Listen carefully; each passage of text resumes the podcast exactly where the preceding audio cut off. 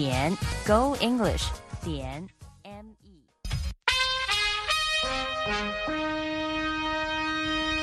美国之音现在继续播送中文节目。美国之音时事经纬。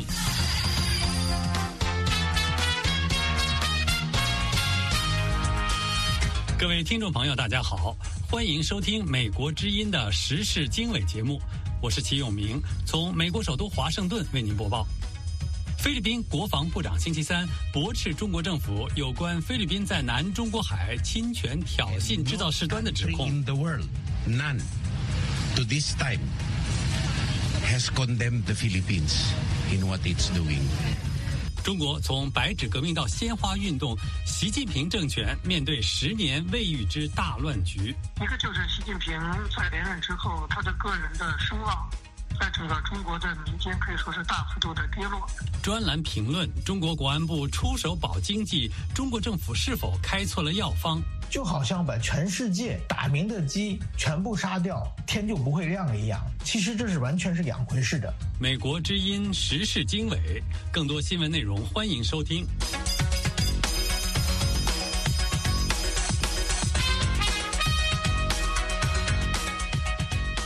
美国之音时事经纬节目一开始，首先由志远播报一组热点新闻。志远。中国国家主席习近平星期三十二月二十号在北京人民大会堂会见来访的俄罗斯总理米哈伊尔·米舒斯京，盛赞中俄双边贸易额提前实现两千亿美元的目标，誓言要不断放大两国高水平政治关系的积极效应。不断放大两国高水平政治关系的积极效应。中国国家主席习近平与美国总统乔拜登十一月峰会结束之后，习近平称没有2025年、2027年或2035年攻台时间表的说法，充斥了全球各大媒体的标题，让许多担心台湾海峡兵凶战危的民众仿佛松了一口气。但是，美国广播公司 NBC 星期三十二月二十号通过采访三位美国现任和卸任官员的报道说，其实。习近平有关没有公台时间表的说法，只是硬币的一面，而硬币的另一面却被外界忽略了。据中国官媒中央电视台在拜习峰会结束后的报道，引述习近平对拜登的话说：“中国终将统一，也必然统一。”菲律宾国防部长吉尔伯特·特奥多罗星期三十二月二十号驳斥了中国政府有关菲律宾在南中国海侵权、挑衅、制造事端的指控。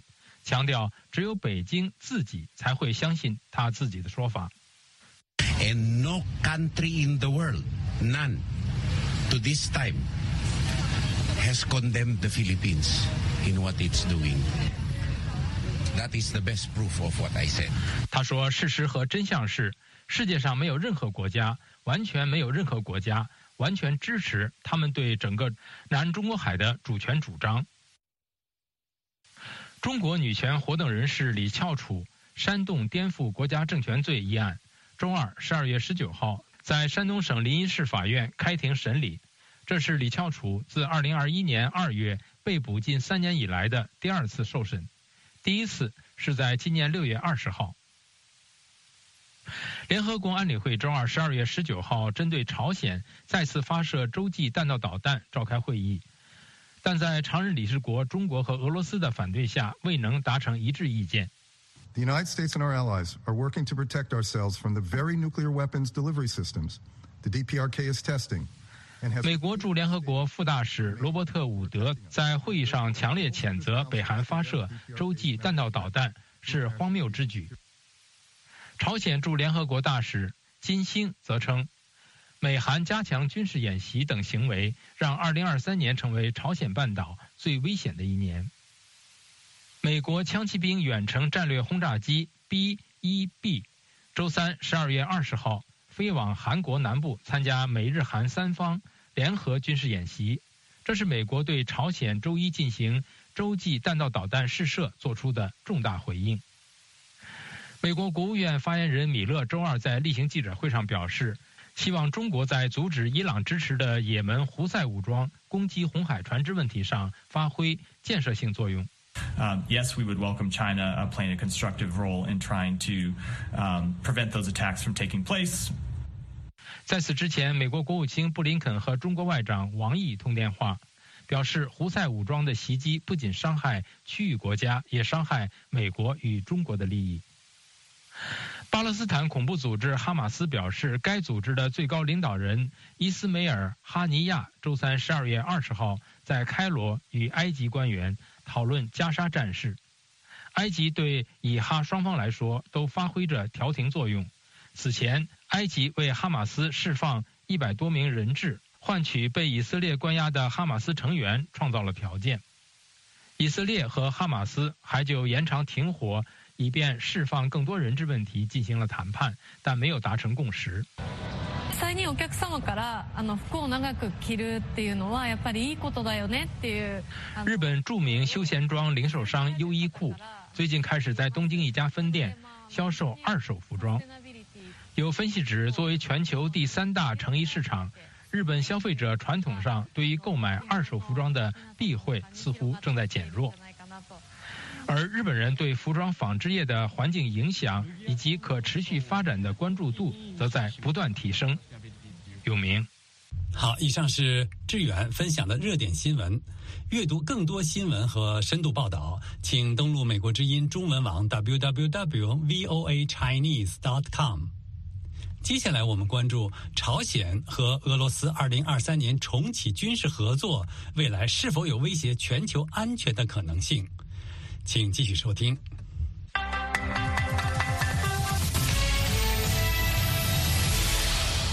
美国之音时事经纬分析人士说，朝鲜和俄罗斯二零二三年重启军事合作，可能在未来几年威胁全球安全。随着俄罗斯发动的乌克兰战争将近两周年，莫斯科转向朝鲜，要求帮助补充其损耗严重的武器库，作为交换。俄罗斯将帮助发展平壤希望的武器，包括一颗间谍卫星。下面，陆洋分享美国之音记者克里斯蒂里和赵尚志共同撰写的年终报道：朝鲜同俄罗斯的军事合作可能威胁全球安全。好的，永明。朝鲜十一月二十八号称，前一个星期发射进入轨道的一颗卫星已经拍摄了美国重要场所的照片，包括诺福克海军基地。纽波特纽斯造船厂、白宫和五角大楼。韩国十一月底听取了情报机构汇报的议员们认为，平壤得到俄罗斯的技术援助才能够发射卫星。之前的发射尝试在五月和八月均以失败告终。台湾和澳大利亚等印太各方，以及英法和乌克兰等欧洲各方认为，这次卫星发射是对他们国家安全的威胁。法国外长卡特琳·科隆纳十一月二十三号在北京会晤中国外长王毅后说：“我们尤其担心俄罗斯的同行们正在为朝鲜政权的利益行事。”他说：“这些行动导致破坏地区稳定的活动，违反安理会决议。中国尚未谴责平壤的卫星发射或朝鲜与俄罗斯之间的武器交易，也没有利用其影响力来遏制朝鲜的威胁行为。”尽管华盛顿和首尔多次提出这样的要求，2018年到2021年担任美国驻首尔使馆临时代办和使团副团长的罗伯特·拉普森说：“北京不感到这些进展是威胁。”他说：“事实上，他可能认为他们对其对美国、韩国和日本的态势和政策有用。”美国常驻联合国代表琳达·托马斯·格林菲尔德。十一月二十七号，在联合国安理会说，平壤的卫星发射使用了被禁的弹道导弹技术，是努力推动其核武投射系统的一部分。美国海军分析中心资深顾问分析师肯高斯说，莫斯科会愿意帮助平壤加强其火星十八型洲际弹道导弹。平壤十二月十八号试射了今年第五枚洲际弹道导弹。朝中社十二月十九号说，这枚导弹是火星十八型洲际弹道导弹。朝鲜领导人金正恩九月访问俄罗斯，并会晤俄罗斯总统普京时，似乎巩固了朝鲜与俄罗斯的武器交易。普京九月十三号在俄罗斯东方航天发射场的会晤中，似乎暗示俄罗斯愿意帮助金加强其卫星科技。小布什政府时期，亚太与太平洋事务代理助理国务卿里维亚说：“莫斯科与平壤之间违反联合国制裁决议的武器交易是个严重问题。”他补充说：“唯一的问题是，违反联合国安理会决议的实质性和恶劣的程度。”究竟有多大？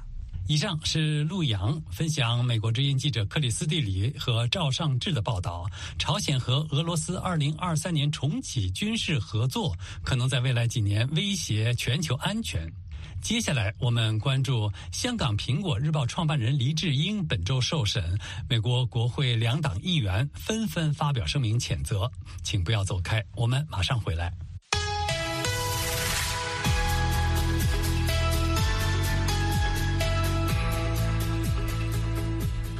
美国之音时事经纬，在香港十二月十八日开始审判民主派人士《苹果日报》创办人黎智英之后，美国国会两党议员纷纷发表声明进行谴责。下面由志远分享美国之音的相关报道。好的，永明，报道说，众议院外交事务委员会资深成员、民主党众议员格雷格里·米克斯。和印度太平洋小组委员会资深成员、民主党众议员阿米贝拉周二十二月十九号发表联合声明。他们表示，经过三年的拘留和几个月的单独监禁，七十六岁的李芷英现在因捍卫言论自由和新闻自由而接受审判。这次出于政治动机的审判，是北京破坏香港司法独立和自治的又一个可耻篇章。此外，外交事务委员会主席共和党众议员麦克麦考尔也于周一发表类似的声明。他说：“对李芷英的虚假审判显示了中共对香港司法和商界的控制程度。我与李芷英和所有为自由而奋斗的香港人站在一起。”印度太平洋小组委员会主席共和党众议员金应玉则指出：“让我们明确一点，今天在香港对李芷英的审判，只是北京利用其。”国家安全法来胁迫、压制、欺凌和惩罚其政权的异议人士，并保持对权力的控制的最新案例。任何地方对自由的威胁，就是对全世界自由的威胁。他补充说：“我拒绝保持沉默，并将永远为世界各地的人权大声疾呼。”香港法院周一开始对李芷英涉嫌串谋勾结外国或境外势力的指控进行庭审。如果被定罪，他可能面临终身监禁。美国和英国政府都谴责香港当局以北京在香港强推的国安法为依据审判黎智英和其他人，并敦促当局立即释放他们。黎智英案由三名国安法指定法官审理，预计周五将就黎智英的串谋发布煽动刊物罪时效性问题作出相关裁定。以上志远分享的报道主题是。香港《苹果日报》创办人黎智英周一受审后，美国国会两党议员纷纷发表声明予以谴责。接下来，我们关注美国国会议员呼吁快速部署一个能遏阻中国入侵台湾的军火库。欢迎继续收听。在变化的时代，世界似乎充满不确定性。我们所闻并不反映我们所见。我们寻求事实真相。当我们只被告知故事的局部时，我们失去了信任。在危机时刻，我们的梦想、希望和期盼明天更美好的祝愿，赖于新闻自由。在美国之音，我们为您带来的报道，是人们冒险去观阅的。我们把世界连接在一起。并伴以事实真相，在美国之音，我们向您展示完整故事。美国之音时事经纬，美国国会议员呼吁建立遏阻军火库，防范中国入侵台湾。美国国会众议院美国与中国共产党战略竞争特设委员会主席麦克加拉格尔十二月十八日致函美国国防部副部长凯瑟琳希克斯，要求五角大楼跳脱传统思维，以现有的库存设备快速部署一个能够遏阻中国入侵台湾的军火库。针对美中两国制造业能力的对比，美国爱德菲大学文理学院院长、政治学教授王维正认为：呃，当然我们不希望那天的发生，但如果说呃二次世界大战美国的那个经验是呃可以说是做一个启示的话，我觉得美国这个社会还是很有韧性，它在很多创新啊方面的话还是领先全球。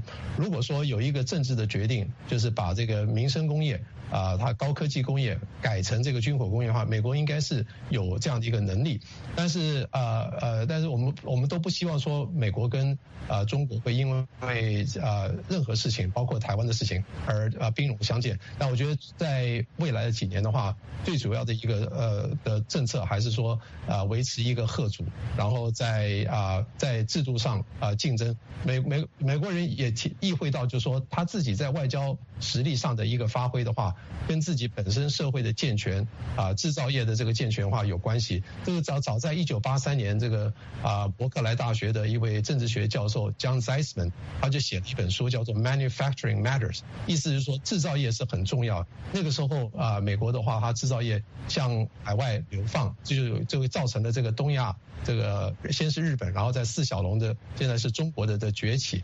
但是现在有制造业回流的现象，倒不完全说是为了一个国防工业。但是美国有识之士的话，还是意味到说，你如果说在全球上要扮演一个领导地位的话，不管是自己本身参与战争也好，或是帮助你的盟友这个来来来支持他们战争也好，自己本本身必须要有一个很强大的制造业，可以在必要时候转换成军火工业。有关台湾购买美国先进武器和提升台湾自身防御能力的问题，加拿大女王大学历史系兼职助理教授赖小刚博士认为。现在给台湾交付的武器有两类武器，一个类的武器呢，就是最新的，根据台湾的需要来定制的，呃，就是最新技术啊，这些导导弹，这这这些武器系统。另外一类武器呢，是美国的现在库存的，看上去比较老的武器，比如说就是那个鱼叉式导弹啊这一类武器。呃，这个战争事情很复杂的，并不见得就是最新的武器就非常管用的。有一些的武器并不适合于一些特定的环境的，这有很多的限制。在实战之前，大家都不知道。而现在对于台湾来说呢，它最重要的事情呢，它一脑子第一个有意识。不能够只能依靠美国，自己必须也要准备去和大陆打打打仗。如果想保持保卫台中华民国，保卫自己的生活方式，不想被自己共产化了，就准备要呃牺牲一部分，牺牲自己的生活水平，呃重整自己的军事装备，呃人民也必须要服兵役，也必要必须准备要必要时候就就流流流血牺牲，要有这个意识，这是最重要的事情，必须要用。准备要用鲜血来保卫保卫台湾。各位听众朋友，以上是美国之音时事大家谈节目嘉宾，加拿大女王大学历史系兼职助理教授赖小刚博士，美国爱德菲大学文理学院院长、政治学教授王维正博士的谈话。嘉宾观点不代表美国之音。时事大家谈邀请知名观察人士就最新时政议题进行分析、发表见解，敬请关注美国之音时事大家谈 www.voachinese.com。接下来，我们将关注从中国白纸革命到鲜花运动，习近平政权面对十年未遇之大乱局。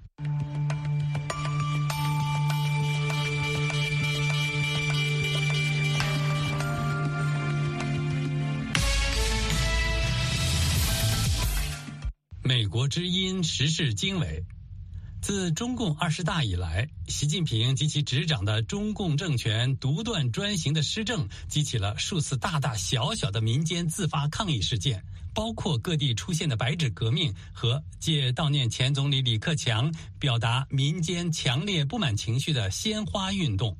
分析人士认为。过去一年的趋势是，习近平的声望受到严重影响，经济危机重重，社会不满加剧。下面是陆洋分享美国之音记者叶冰的报道：从白纸革命到鲜花运动，习政权面临十年未遇之大乱局。好的，永明被称为“孤胆英雄”的抗议者彭立发提出的，在中共召开二十大之际罢工罢课、罢免习近平的主要诉求，引发了一个半月之后在上海街头的白纸抗议。习近平下台，共产党下台的口号得到国际媒体普遍报道，的确震惊了世界。白纸革命这个以青年和学生为主体的大规模群众抗争，迫使习近平上台以来第一次收回了他的成命，也就是他所谓坚持不动摇的防疫动态清零政策。政治学者、前北京学生运动领袖之一王丹近日指出，习近平二十大连任主政一年之后。中国社会出现两个明确的发展趋势。王丹说：“一个就是习近平在连任之后，他的个人的声望在整个中国的民间可以说是大幅度的跌落。那么，不管是白纸运动喊出习近平下台，啊，还是后来就是所谓鲜花革命，就对李克强的悼念，反映都是整个来自民间的对习近平的这种个人的这种反感。”政治评论人士王丹注意到的第二个趋势是经济方面正在加深的严重危机。他说：“上一个趋势，我觉得所有的这些危机其实背后都有一个根本性的危机，就是经济发展，然后债务危机等等的危机已经是越来越深了。所以，如果中国经济是一直保持这样一个下滑，或者说长期的一个停滞和失业率高涨的情况下的话，那么所有的那些其他方面的危机恐怕都。”会难以掩盖，所以我预期，只要中国经济没有一定程度反弹，在未来，习近平遇到的挑战会越来越多的。中国经历了严酷的近三年防疫风控之后，当局再度捡起毛泽东提倡的群众斗群众的枫桥经验，加紧推广实施。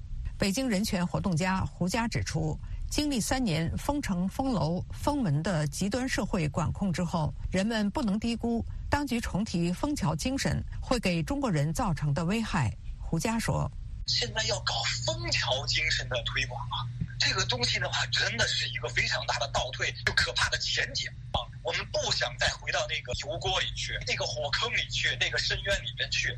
所以的话，要想清楚自己，要想清楚社会管控所带来的这种痛苦，要想清楚我们。”不能够再被任意的去剥夺自己的尊严和自由，所以就是在深了解一下枫桥的那个东西的话，你就会觉得你真的不能小看它呀。中国前总理李克强十月二十七号突然离奇亡故，在中国内外引起了巨大震撼，让习近平及其亲信面临设计谋害的公众强烈质疑。一时间，网上网下质疑声浪和悼念人潮蔚为壮观。仅李克强在合肥及其老家故居周围，以及河南郑州等地，就出现大片花海，数以百万计的祭拜者和成千上万的包礼奉席祭文，以及上海十月底出现有男女青年搭档用祭祀花圈等装扮的万圣节之夜，被认为是白纸革命的续集，让当局深感恐慌。以上是陆阳分享记者叶冰的报道。从白纸革命到鲜花运动，习政权面对十年未遇之大乱局。下面呢，我们来关注美国之音专栏节目《石板名夫说三道四》。今天的话题是谁敢唱衰中国经济？国安部门出手了，请继续收听。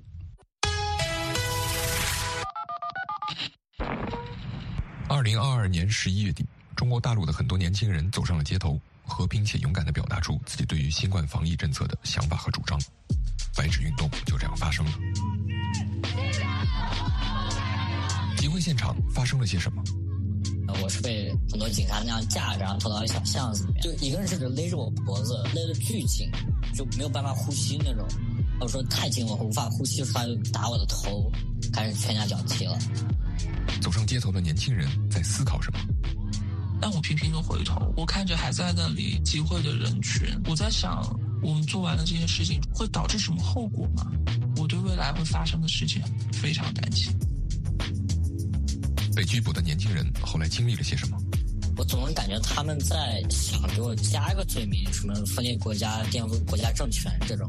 他们一直在问你。跟境外的关系什么，把我往那边去带。欢迎收听美国之音出品的播客节目《岳阳电话》，我是吴阳。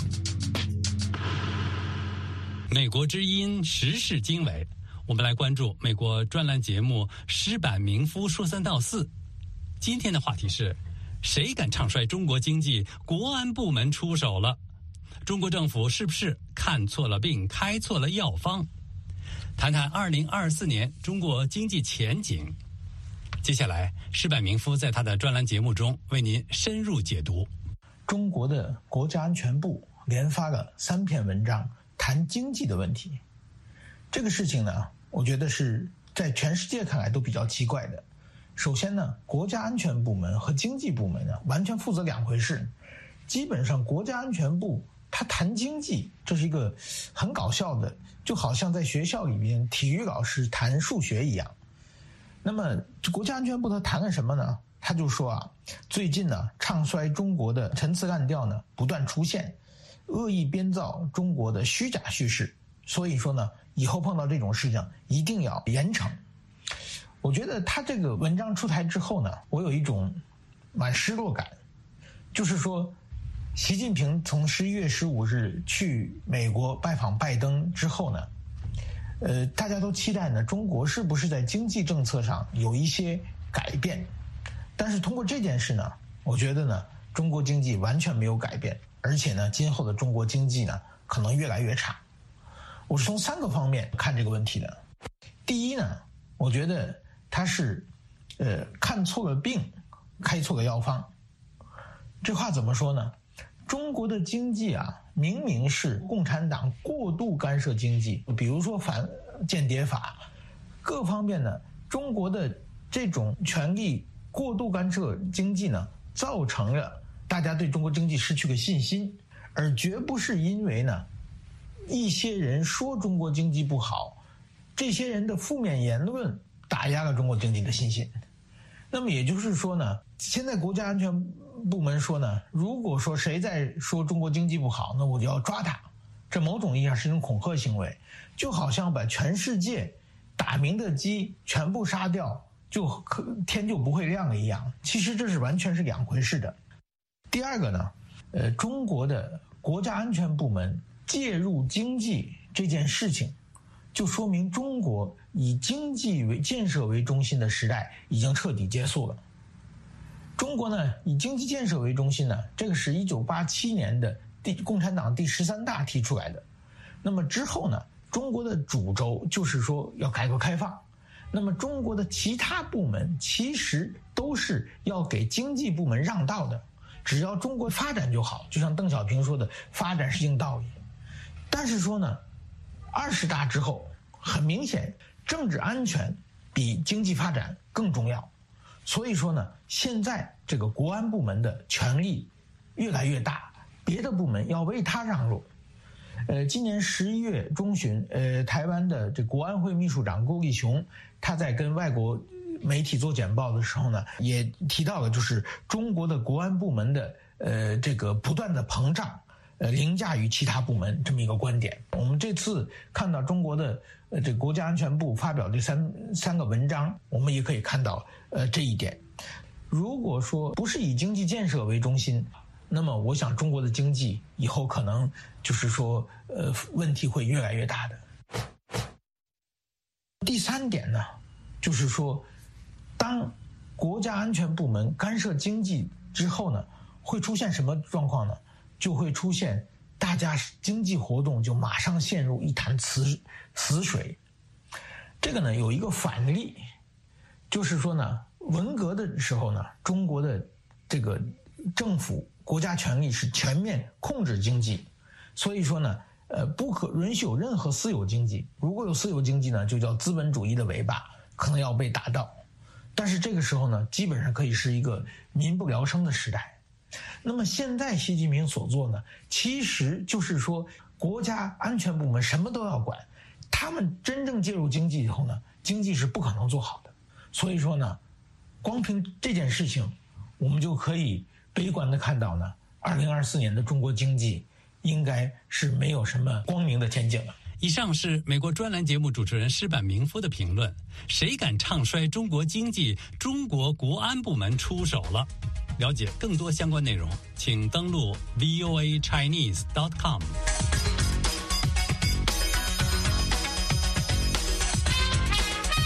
各位听众朋友，今天的时事经纬节目到这里就跟您说再会了。今天的编辑是志远，导播陆阳，我是齐永明。感谢各位收听，我们下次节目再会。